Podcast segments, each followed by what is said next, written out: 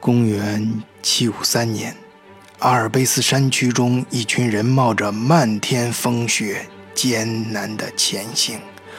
好不容易，刚刚跨过一个山口，大家赶紧拼命往一块挤，生怕被寒风刮跑，埋葬在这个连神都眷顾不到的地方。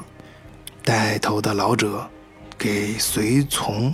打了个手势，让他招呼大伙儿到一个山坳里归拢归拢队伍，而老者自己却爬上山脊，登高望远。随从赶紧爬上来，生怕主人出现一点闪失，老人却毫不在意，只是紧了紧身上的披风。他隆起花白的眉毛，瞭望四周，眼神深邃而刚毅。回头远远的望去，从自己感觉上来说，拜占庭那边似乎应该是更亲近一些啊。怎么说，他们现在顶的还是罗马帝国的招牌啊？可是自己派过去的使者。却像是被嫌弃的穷亲戚一样，给打发回来了。人家甚至都不再说拉丁语了。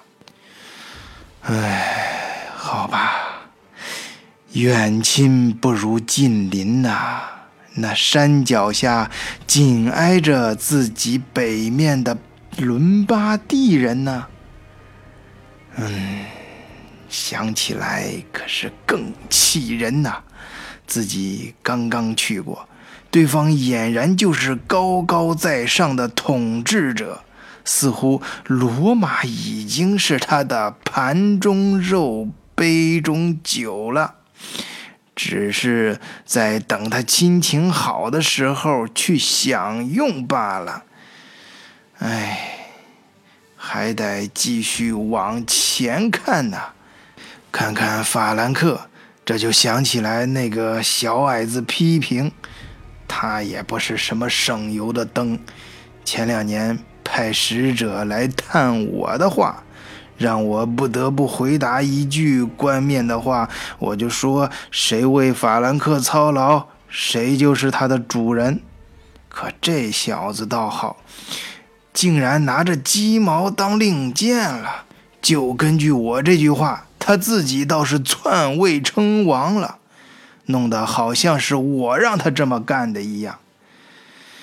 哎，也罢也罢，不过至少他还是把我当回事儿了。想起自己的身份，可以说是作为教皇有史以来第一次穿过阿尔卑斯山北上。去找一个世俗的国王，今天走到这一步，那也是没办法的办法呀。这东罗马拜占庭，还有正在北部意大利迅速做大的伦巴第，还有自己即将去会一会的法兰克，这三者之间。我真要在他们中间搬弄权术吗？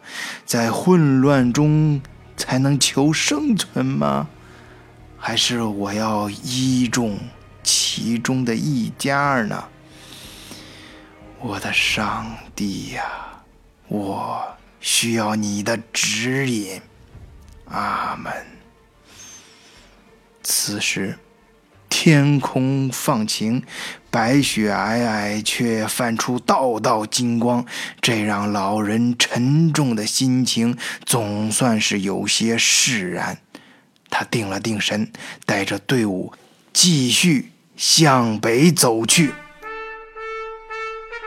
这位老者就是当时的教皇斯提凡二世。在当时欧洲民众的心中，他就是上帝在人间的代理。今天，咱们德国历史故事就从这里。开始讲。换一个视角，也许世界大不一样。以德国视角，晚醉为你评说天下事。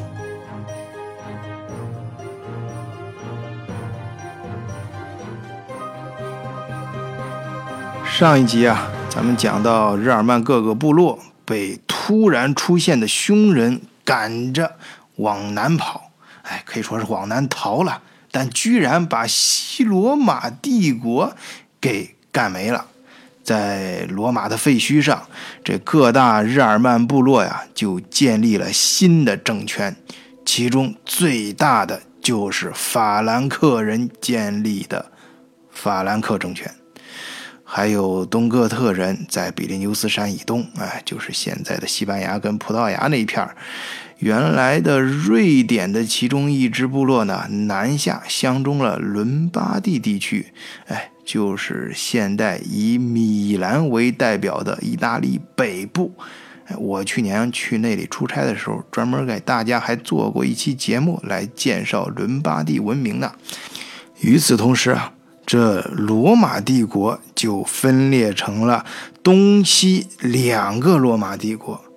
我们先说东罗马帝国，它是位于欧洲的东南部，领土啊曾经包括欧亚非三大洲，呃，当然不是全部啊，就是亚洲的西部和非洲的北部，哎，是古典时期和中世纪欧洲历史上最悠久的。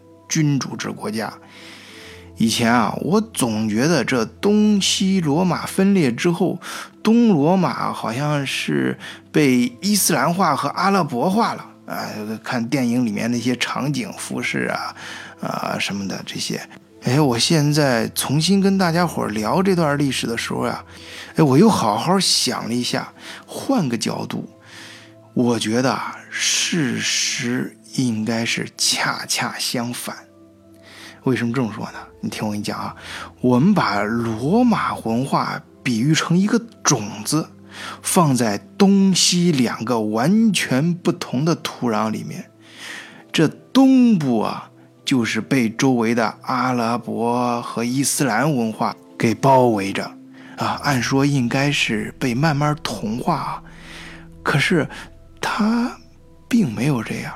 事实上，它跟周围的文化应该是相互隔离的很厉害。但是，它也不是说自己把自己封闭起来一成不变啊，而是在自我演化。比如，它不再用拉丁语，而是推崇古希腊文明，使用希腊语。其实，罗马帝国的文明也是脱胎于古希腊文明啊。而这种自我演进的基督教文明啊。和周围的阿拉伯文明还有伊斯兰文明，从根本上非但没有融合，而且他们表现出相互的这种排斥性啊，它可以说是根本的水火不同炉啊。所以在一四五三年五月二十九日那天，奥斯曼土耳其。攻陷了东罗马帝国的首都君士坦丁堡，末代皇帝君士坦丁十一世战死沙场，历时一千余年的东罗马帝国就此灭亡，长达一千四百八十年的罗马帝国也正式终结。我们从这首都的名字。似乎也可以看出三个时代变迁的缩影。这首都啊，在古希腊文明的时候叫它拜占庭，而东罗马帝国的时候叫它君士坦丁堡，再后来到伊斯兰文明的时候，就是我们现在知道的土耳其的首都伊斯坦布尔了。而西罗马帝国的遭遇。恰恰相反，日耳曼人啊，原来那些以所谓的哈这所谓的野蛮的部落，也不信什么基督教，哎，都有各自的部落图腾，啊，说不上什么神啊，反正有些还挺绕口啊，我就不在这儿一一念了啊啊。但是呢，后来他们逐渐和东罗马的这个教廷啊在一起，相互融合的还挺好。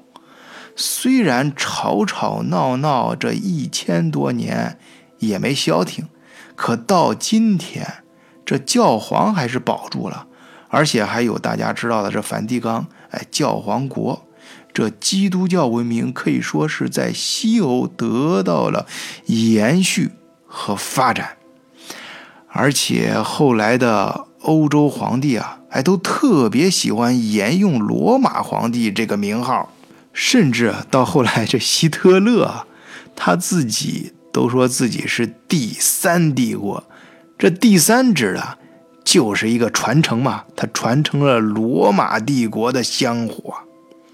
也就是说，看似东罗马帝国在东边啊，延续了这罗马帝国的称号，其实他进入了自己一个完全无法兼容的系统，在一个它注定是无法长期生存下去的这样一个土壤里面，虽然又是我们不能说苟延残喘啊，说它延续了一千多年吧，但是。最终还是难逃被灭亡的命运，关键是他的文化也随之消亡。哎，不信你现在去伊斯坦布尔、去土耳其啊，你去看看那片儿，你看看你还能不能找到任何基督教文明的影子？而西罗马帝国就不一样，这西罗马看似表面上是在公元四七六年。政权被干掉了，但实际上啊，这罗马文明的火种却被保留下来了。它这个土壤啊，是一个对的土壤，系统是一个兼容的系统。所以啊，罗马帝国，我个人认为啊，实际上是得到了一次浴火重生，是在西罗马西边西欧这片儿。给延续下来的，那么西罗马是如何从真正意义上去延续这个基督教文明的呢？啊，或者说是罗马文明的呢？其中一个关键的历史节点，就是开篇给大家讲的那一幕。当时的教皇啊，就是斯蒂凡二世。啊，有的地方也叫三世啊，因为理论上这二世还没有来得及上任就挂了，所以啊，啊这三世、二世指的都是他一个人。好，我们回来站在这个呃斯蒂凡二世他的视角去看当时那个状况啊，他你你想他他当时看这东罗马成了远房亲戚啊，而且是一个攀不上的远房亲戚。那最近的这个近邻呢，这伦巴第人是根本不把自己当回事儿啊！这不仅是谈不拢，对方还大有要把自己给灭掉的势头。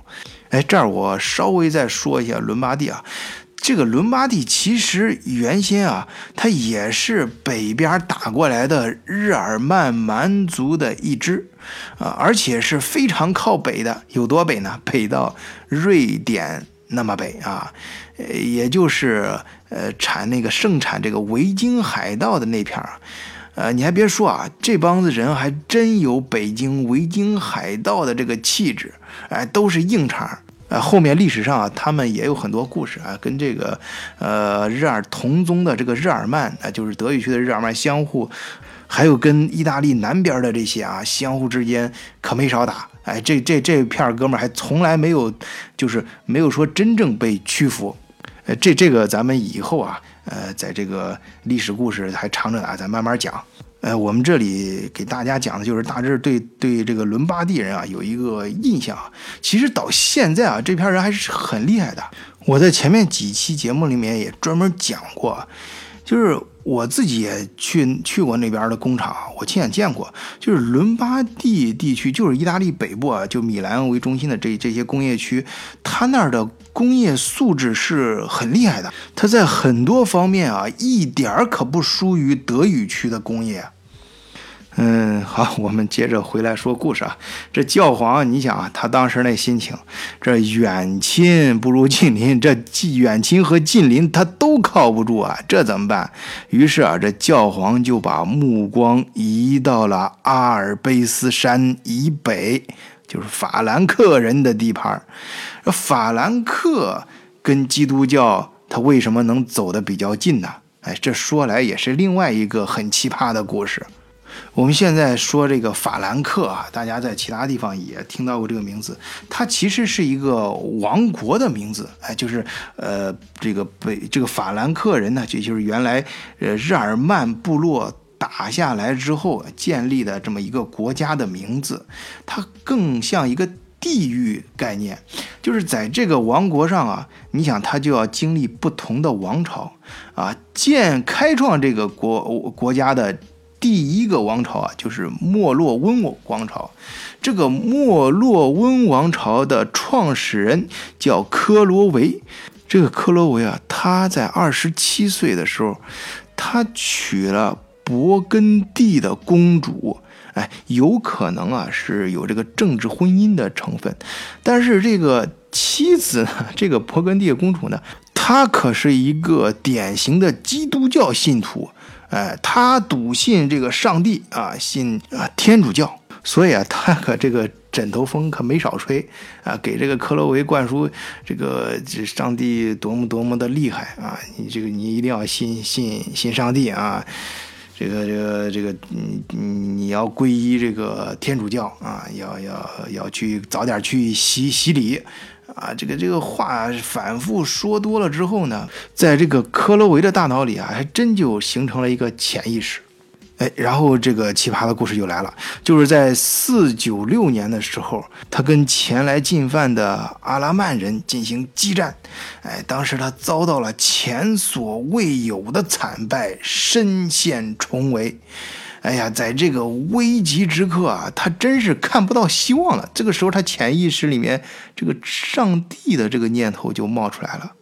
这老婆大人当年啊，不停的给自己说这上帝多多灵啊，多多厉害。哎，那反正现在在这这个惨到这个地步，他也想不出来什么办法了。那就，呃，咱不能说死马当活马医啊，就是说，那就拿这个办法试试吧。啊，于是啊，他就对上天祈祷。发誓，只要老天能不是上上帝啊，能帮助他转败为胜，哎，他将带着这个法兰西人皈依基督教。哎，于是啊，这真的是奇迹啊！为什么说奇迹啊？因为他不是说他把这个对方这个军队给打败了，而是对方这个军队啊发生了内乱。而且内乱的什么程度呢？直接把对方自己的国王给杀死了，然后就自动投降了克洛维。你想，那这在克洛维眼里看来，这太神奇了！我操，自己都不行了，被人打的就被人家围着，都眼看就被就打打的就就就就 over 了，被团灭了。哎，结果自己向上帝祈祷了之后，啊，对方本来强大占上风的，居然自己内讧起来，而且对方内讧完了之后还全军向自己投降。你想，这对他的冲击有多大？于是啊。这科洛维啊，真正可以说是体验到了上帝的力量啊！便当年圣诞节就率领着自己的三千名法兰克战士，接受了洗礼，皈依了基督教。你想，那是四百多年的事儿啊，也就是公元五世纪。那往后到七百多年，这时候，那中间又两个世纪，两百多年过去了。那随着法兰克地盘的不断扩大，基督教在西欧的影响力也是得到了进一步巩固。那为什么说巩固呢？因为你要知道，原来西欧这边这个大部分也都是罗马的地盘嘛。那罗马在它灭亡、走向衰落之前，已经把这个基督教啊，确切说是天主教，立为了他们的国教，在老百姓中间广为流传。和受到信奉，哎，不过这里我稍微说一点啊，因为刚才说这个故事呢，它确切的说是一个历史故事和传说，它真实的当时是什么样，我们现在人也无从得知，这玩意儿也不好考证。但是你可以分析啊。当时日耳曼蛮族啊，就我们上一期讲的，像多米诺骨牌一样，从汉朝那边推呃匈奴，然后匈奴到这边变成匈人，推日耳曼，日耳曼再推翻西罗马啊，在西罗马地盘上建立起来的这些国家，它可不是说只有法兰克啊，它很多个日耳曼部落，它比如说有有有这个，呃，我们上期开篇就提到的这个。哥特人啊，哥特又分为东哥特人、西哥特人，啊，还有汪达尔人、法兰克人、勃艮第人等等吧。呃，他们的信奉也是五花八门啊。我刚才说了嘛，如果把他们看成原，就是甭说原始啊，就是一呃，相对于罗马文明来说的野蛮的部落的话，那他都有自己的部落图腾嘛。那至少咱们可以想象，北欧那一片他有信这个奥丁的啊。这这大家在各种呃媒体和呃，嗯，电影里面都见过啊。那么你想啊，他法兰克从娶这个勃艮第的公主开始，说明，呃，这个莫洛翁王朝这哥们儿他是一个很有政治头脑的，通过婚姻联姻来扩大自己的地盘和政治势力。而且他看到对方信这个基督教，这个基督教本身在西欧是已经根植了很多年了。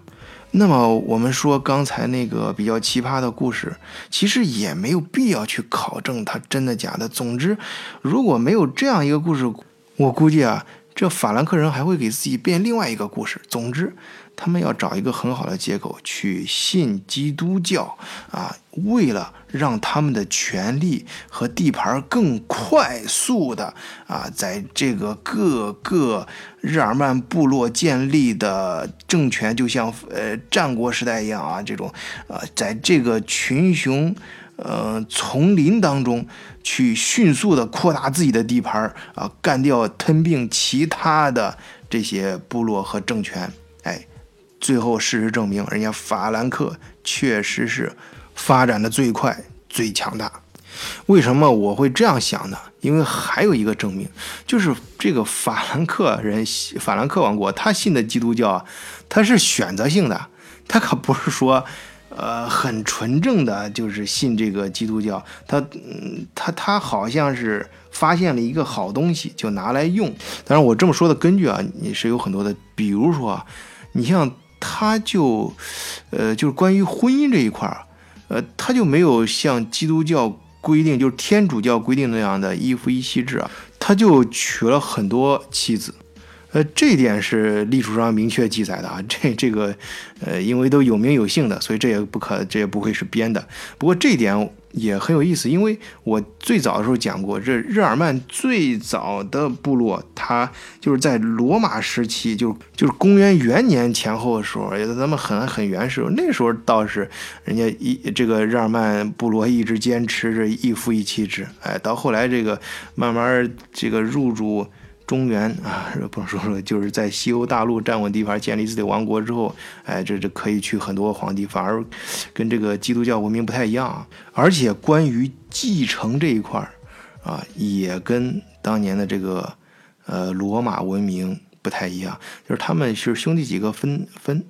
啊，当然这中间出了很多故事啊，就是他地盘分，你想就是无限的分下去，那么那那上一代人死的时候，那后面分的兄弟几个就相互之间干仗，这，啊，这中间就五花八门的故事多了。反正总而言之吧，这么混呃，这个就是合合了分，分了合，分分合合之后呢，到了这个莫罗文王室的后期的时候，出现了懒政的几个这个国王，哎，这他们这个。国王一懒政啊，很自然的就会出现像曹操这样的人了。哎，你注意啊，我这儿可没说像张居正这样的人，也没说像赵高啊，啊，或者是这个呃魏忠贤呐这种权臣啊，因为他们还没发展到那个水平啊。你看他们当时这个就是出现一个类似像曹操这样、曹操这样的人啊，他他们不叫丞相，哎，叫公相。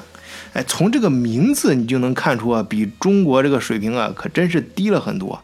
那他这个宫相啊，英文叫 the mayor of the palace，德语呢叫 House m a l s 你这个这个 Palace 这个 House 啊，指的就是宫殿，其实就是皇帝他家啊。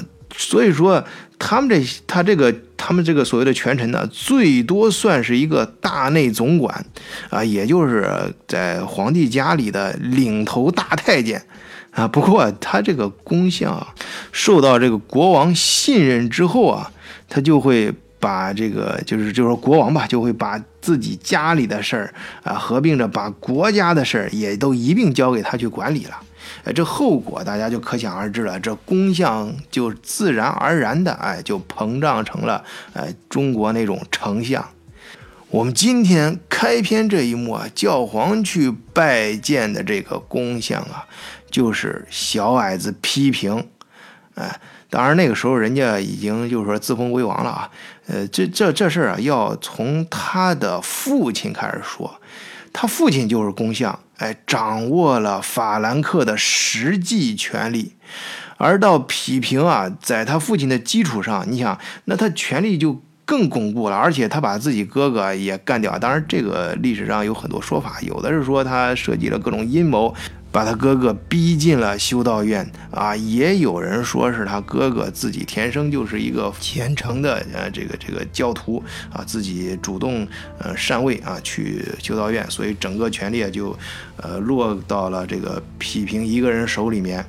但是这哥们儿啊，他就是呃他他有个外号叫矮子批评，呃大家大家知道这个欧洲的古代史啊也很有意思，就是每一个。呃，也就有名号的，或者历史上有名的这个呃国王或者是皇帝啊，都有自己的称号的啊，什么矮子，像这个矮子批评啊，像还有这个。呃，什么捕鸟者呀，什么呃光头，什么什么查理啊，或者啥的，就类似啊这样。这后面给大家慢慢说啊。哎，我们说这个矮子批评，就就是矮子批评，还有还有就是网上一些帖子啊，说把他总是跟现在非常火的那个《权游》就《权力的游戏》啊，就是呃就是《冰与火之歌》啊，里面那个提利昂，呃那里面不是有个侏儒嘛，提利昂，呃说说那个提利昂的原型就是这个矮子批评。哎，我我不知道这两个人，我我我真的我我仔细琢磨过啊，我我真不觉得他是谁，这两个人有什么太多的共同点。那可能有一个共同点，就是可能大家觉得提利昂这这这个就是这个侏儒，他是比较智慧的啊。他非虽然外呃就是外形不好看，呃比较矮，但是比较智慧啊。可能这个矮子批评啊。呃，一一个是比较矮，但是矮子平没有说矮到是那种天生侏儒的地步啊。呃，他呃应该还算是一个正常的这个体型，呃，但是呢，大家可能是想突出他身形矮小，但是却很智慧，可能是突出这一点啊，把他跟跟跟全游里面这个人物相相联系啊。好，我们接着回来说啊，不管怎么说，他当时啊，你想自己又掌握，而且。在自己父亲的基础上，巩进一步巩固了自己的实际权利啊，自己的身体也非常完整啊，所以说他随时呃可以就是篡位啊，也确实有这个实力，可是他总得给自己找个借口吧，这得出师有名啊。这里顺便说一下，你想一个人做什么事要找借口，有一个很重要的思考点啊，就是他他找借口是为了给谁听的？这借口啊，他主要是给谁呢？给全国老百姓啊，给他的左邻右舍呀。那么当时啊，呃，自从这个罗马皇帝从三八二年废除了圣礼女神祭祀之后，就独尊耶稣。这一个神，呃，从那时候开始啊，天主教在这整个欧洲大地就就算是扎下根儿了。那刚才我也说了嘛，经过这几百年在这个地方发展啊，呃，扩展延伸。呃，这这这在老百姓心目中都很有地位了。所以说，所以说他如果能找到这个上帝的什么名义和名号的话，那这事儿不就好办了？哎，所以你看这局面啊，就是说，一个是需要世俗权力的保护，而另一个是需要上帝的这个神的名义，所以那两者自然是一拍即合。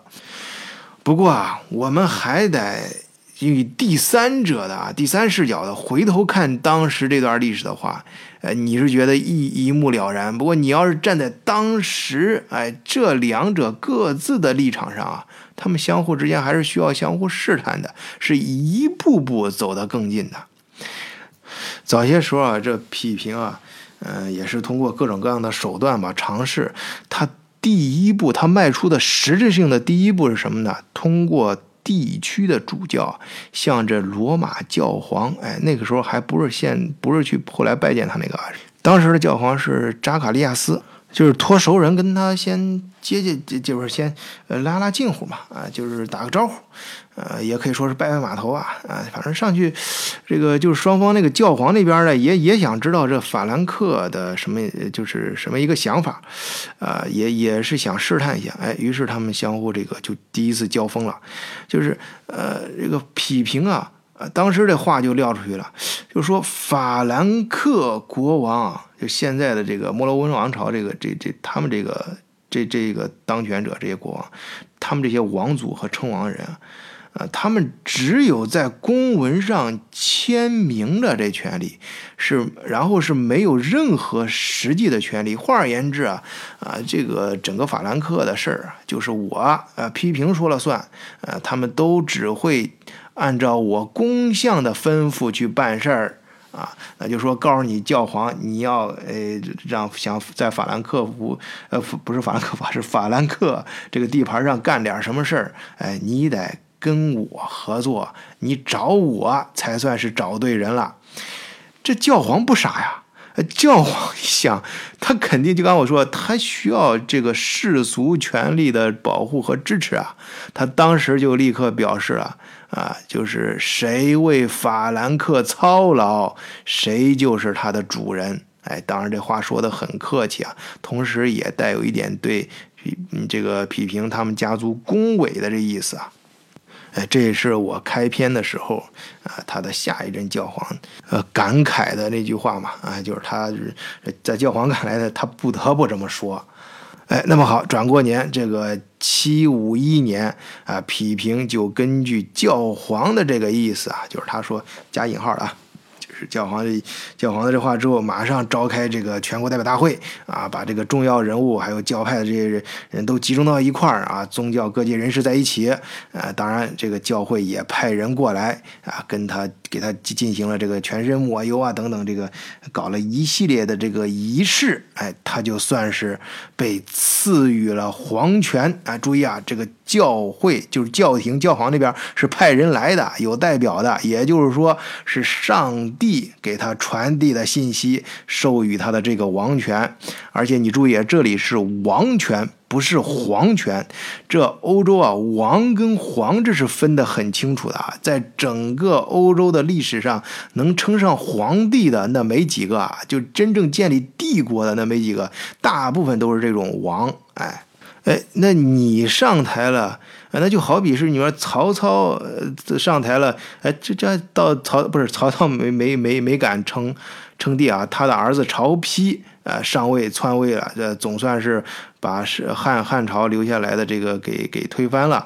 那么你你你上任留的这个以前的这些王呢，这个嗯怎么办呢？你还这别你别说啊，这个曹丕啊，批评还都带个批字儿。他是翻译过来的，呃，不管怎么说，反正就这意思，就是他们，呃，二世呢，就是在自己老爹的那个基础上啊，把这个权力更巩固了，这个力量更强大了，把就真的是实现篡位了，呃，那个中国呢也比较惨啊，那你就是就摆在上人是斩草除根啊，直接是呃杀掉啊，而这个。呃，这个基督教文明下就有个好处，就是把呃上一任这个莫罗温王朝的这个这个王呢，呃，直接剃掉头发，关进修道院，哎就行了，能还给你留个活口。于是呢，七五一年，哎，这矮子匹平就开创了法兰克的第二个王朝，就是加洛林王朝。哎，也正是有了这些铺垫，哎，才有了咱们开始的那一幕。在七五三年，教皇终于是忍不住了，要亲自去会一会批评。哎，当然他他他也是有名头的啊，是说要给你正式加冕一下。之前不是自己亲自去啊，那只是表示一下，哎，我这回亲自去，把上帝神的意志给你带到，也是确立一下咱们两者的关系。啊，而这批评啊，是一点都不含糊啊，马上派自己的儿子去远迎。哎，这儿子呀。是真不简单，哎，他去远迎，这远有多远？他不是说城门外什么十里远迎，他是直接到几百里外，直接到勃艮第地区啊。那勃艮第地区相当于就是现在的荷这个荷兰、呃比利时哎这一片儿啊。大家知道，你你要从这个呃意大利呃往往北走的话，就是要从从那一片经过啊，当时可能就是那片有路吧啊。哎，这这个我们不深究啊。总之，这个孩子呢是确实是很懂事跑了很远去迎接这教皇。哎，不过他可没白跑这一趟啊，他这一趟可是赚着了。因为到那儿之后啊，这你想，这像我们开始这一幕，这老教皇一路上心里他没底儿啊，他他呃不能说一点底儿没有。总之，在当时他那个位置和那个环境啊，他心里也是忐忑不安，一路也是呃这个各种想法啊在心里里面。可是，一看到大老远迎过来的这个对方的太子，哎，这少爷，这心里可就是喜出望外了。你要知道，这实际的行动，他可胜于一切言语啊。所以，这老头子一激动啊，就给这孩子来迎接孩子抹了一身的这圣油。哎，你可别小看这圣油啊，这比给他多少钱都管用。为什么我说他也赚到呢？就是这就意味着教皇已经钦定了你是下一个这个接班人了，你就是下一个国王了。更说的夸张一点啊，如果这抹圣油就是最重要的这个是这个就是是这是赐予王权的象征的呃这个礼节中最重要的一环的话，那可以说历史上这个。是匹平他儿子先受的封，然后才轮到他的。当然，咱没必要较这个真儿啊。总而言之，这孩子可是真厉害啊。呃，当然啊，事实也证明，这教皇也是独具慧眼呐。这孩子，他就是日后被所有的西方国家都尊为自己老祖宗的查理曼大帝。这咱们平常玩那个扑克牌中间的红桃老 K，画的就是他。哎，当然啊，这个世俗的王权啊，跟神圣的教权这两者相结合的这种关系，光靠一个仪式是显然不够的。匹平在被这个教皇亲自加冕为国王之后啊，也确实是亲自就带着兵。去打败了当时的伦巴第人，并且啊，把自己辛苦打来的地就送给了教皇，哎，让教皇啊稳稳当当的在自己的地盘上成了教皇国。后来啊，也就诞生了像梵蒂冈这样国中国的一个地方。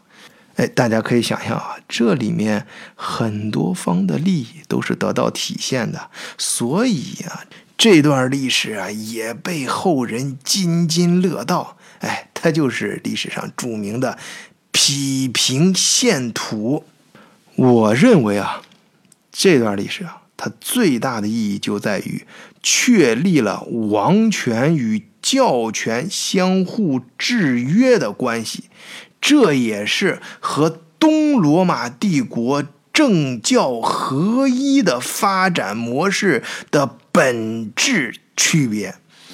如果我们再继续发挥一下咱们的想象力啊，你想，原来在西罗马废墟上诞生的这个法兰克，把一分为了二。哎，这二指的就是神权和王权的相互依存又相互制约的关系。那么一千多年后，孟德斯鸠在他的《法论法的精神》里面提出的三权分立，是不是也源自于这个思想，或者说是沿着这个思路往下去诞生的新思想呢？也许啊，这就是咱们道家里面讲的“一生二，二生三，三生万物”。好，今天的德国历史系列就跟大家讲到这里，欢迎大家加入我们的听友群，参与更多跟德国有关话题的讨论。当然，也感谢和欢迎大家继续收听德国视角的系列节目。再见。